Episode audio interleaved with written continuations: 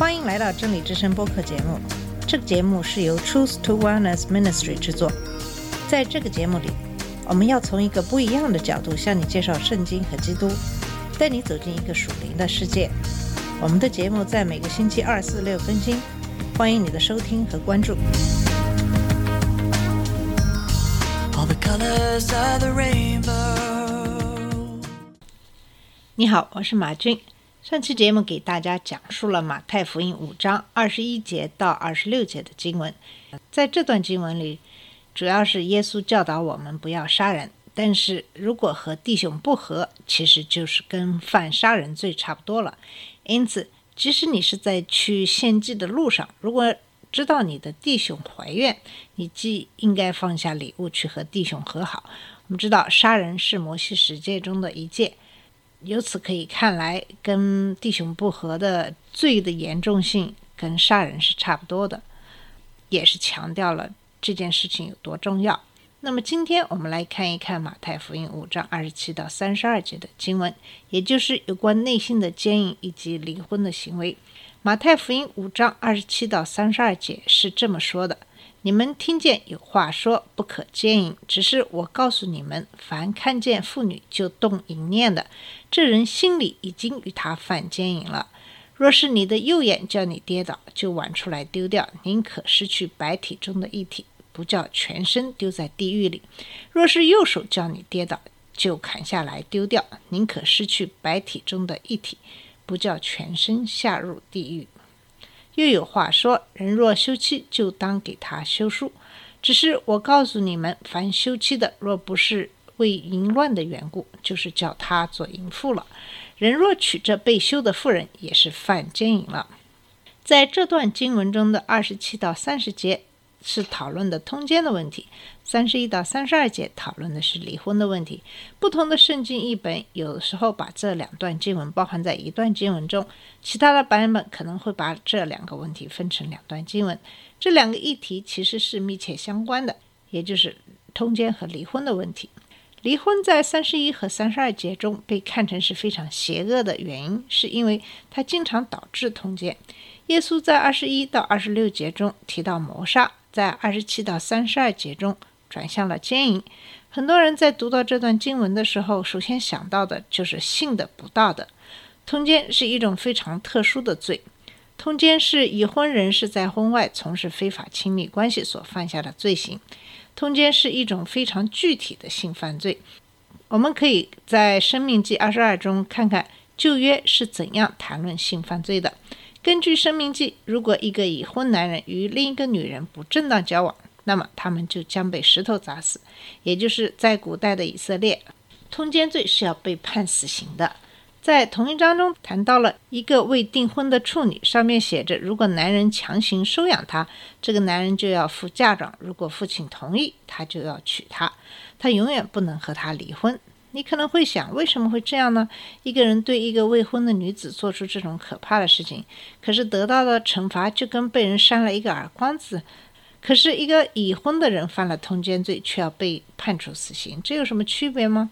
在马拉基书二章十三到十六节中说，这是婚姻盟约的破裂，因此违背婚姻就是玷污婚姻，违反婚姻的誓言是非常严重的冒犯行为。同时，我们也可以看出，这段经文所针对的是男性的读者。为什么这么说呢？因为我们在谈到离婚这个问题的时候，在旧约中，你看不到对离婚的描述，除了男人可以离婚。旧约中你看不到女人要求离婚的故事。正是因为这个原因，所以耶稣在这里描述主要是针对的男性读者。他其实对准的是法利赛人和文士。在古代以色列，如果你在犹太公会中任职，你就必须结婚。所以，耶稣在这里谈到的男人通奸和婚姻，耶稣似乎是专门针对那些自身有安全感的人，就是文士和法利赛人，因为他们在和耶稣打交道的时候，常常会觉得自己有一种主场的优势的感觉，他们得意洋洋、高傲自大。耶稣在他的事工中，经常被指控与罪人交往。耶稣交往的罪人包括那些性不道德的人。当他那样做的时候，文士和法利赛人被激怒了。当耶稣在西门家吃饭的时候，这个西门不是那个西门彼得，来了一个不道德的女人，开始摸耶稣的脚，眼泪从他的脸上流下。他们认为耶稣不知道这个女人是谁，否则他不会和她有任何关系。耶稣说得很清楚，他的的确确知道她是谁，他来就是为了寻找和拯救罪人。但从法利赛人的观点来看，耶稣对罪很软弱，尤其是性犯罪，他不会用石头砸死犯奸淫的女人。尽管摩西命令他被石头砸死，耶稣有什么问题吗？所以法利赛人和文士相信耶稣对罪很软弱，他们甚至在其他地方暗示耶稣罪的结果。他们真的觉得自己所作所为都是正确的，所以很安全。当耶稣谈到性不道德的时候，他们想：哈，好吧，没关系，我们已经做好准备了。在这一点上，我们拥有所有的优势，因为我们没有反奸淫。我们认为耶稣对通奸很软弱，我们甚至想知道耶稣诞生是如何发生的。但是耶稣却要在三项罪名上判定他们有罪，所以在这段经文中，耶稣认定他们犯了精神上的通奸罪，每个人都为此感到内疚。没有人能够摆脱这种精神通奸的指控。如果这是耶稣设定的标准，那么我们每个人其实都是陷在罪里了。然后是属灵方面的通奸罪，在马太福音十二章。他们开始向耶稣求神迹。耶稣称他们为通奸的一代，虽然他们在肉体上并没有犯通奸罪，他们在通奸这个行为上是清白的，但是耶稣却认为他们犯了在精神上的通奸的罪。我想，即使是犹太人当中最保守的人，估计也不会想到耶稣会在实际上构成通奸罪的这个事情上走得那么远，要求的那么高。我想，可能是在文人法利赛人中间。很多人最后是离婚了，他们的离婚不符合圣经。如果耶稣的话是真的，也就是不符合圣经的离婚构成了通奸，那么他们其实就是真正的通奸者了。你可以想象一下，耶稣和文士、法利赛人在一个他们。感到非常安全的地方结束了比赛，可是峰回路转，耶稣却认为他们违反了耶稣所定义的关于通奸罪的每一个方面。文士和法利赛人非常自信，因为律法是禁止通奸的，这一点非常清楚。耶稣在二十七节中提到旧约中的通奸，但是耶稣继续说：“只是我告诉你们，凡看见妇女就动心的，这人心里已经犯了奸淫罪了。”有些人对看这个词做出了一些解释。这个词不仅仅强调是就是看一眼，而且远不止这些。有些人把这个词翻译成凝视，也就是说，有些人可能很快会被女人所吸引过去，眼睛就会注意到女人的身上。耶稣说，这不仅仅是淫荡的眼神，而是对美色动心的人，这是一个非常有目的的行为。这里的眼神是一种挥之不去的眼神。是以欲望为目的和目标的。当耶稣提出在精神上的通奸罪的时候，这个引起了所有人的这个注意。那么我们当中，无论你是男的还是女的，有没有发现自己也受到这样的谴责呢？在二十九和三十节中，耶稣谈到我们应该采取的行动来回应这一点。看他的话，你不得不说，挖眼、砍手这样的话其实是非常激进的。在现代的文明社会，还是有一些国家，如果一个人犯了偷窃，是要受到砍手的惩罚的。我们会认为这样的惩罚过于激进，但是我们必须承认我们的堕落，我们的完全的堕落，因为就是挖掉我们的双眼，砍掉我们的双手，我们可能仍然会陷在罪里，因为我们的心还会是在想这些事情。在基督教的历史上有这样的一个记载，我们知道修道院成立。就是当初有一些基督徒为了避免世界上的这些罪，远遁深山老林里边。但是有一个男人为了摆脱罪恶的欲望，把自己关在一个山洞里。但是跳舞的女孩还是在他的脑海里，他无法摆脱他们。所以就算是挖掉我们的双眼，砍掉我们的手也是不行的，也阻止不了我们犯耶稣所说的罪。那么耶稣这个到底是什么意思呢？他谈到眼睛和手的时候，是不是随机说出的我们的身体的这些部分的呢？我想不是的。我们眼睛是用来看的，手是用来触摸的。在这些不道德的领域里，在通奸的领域里，有很大的因素，主要是通过眼睛和手来达到的。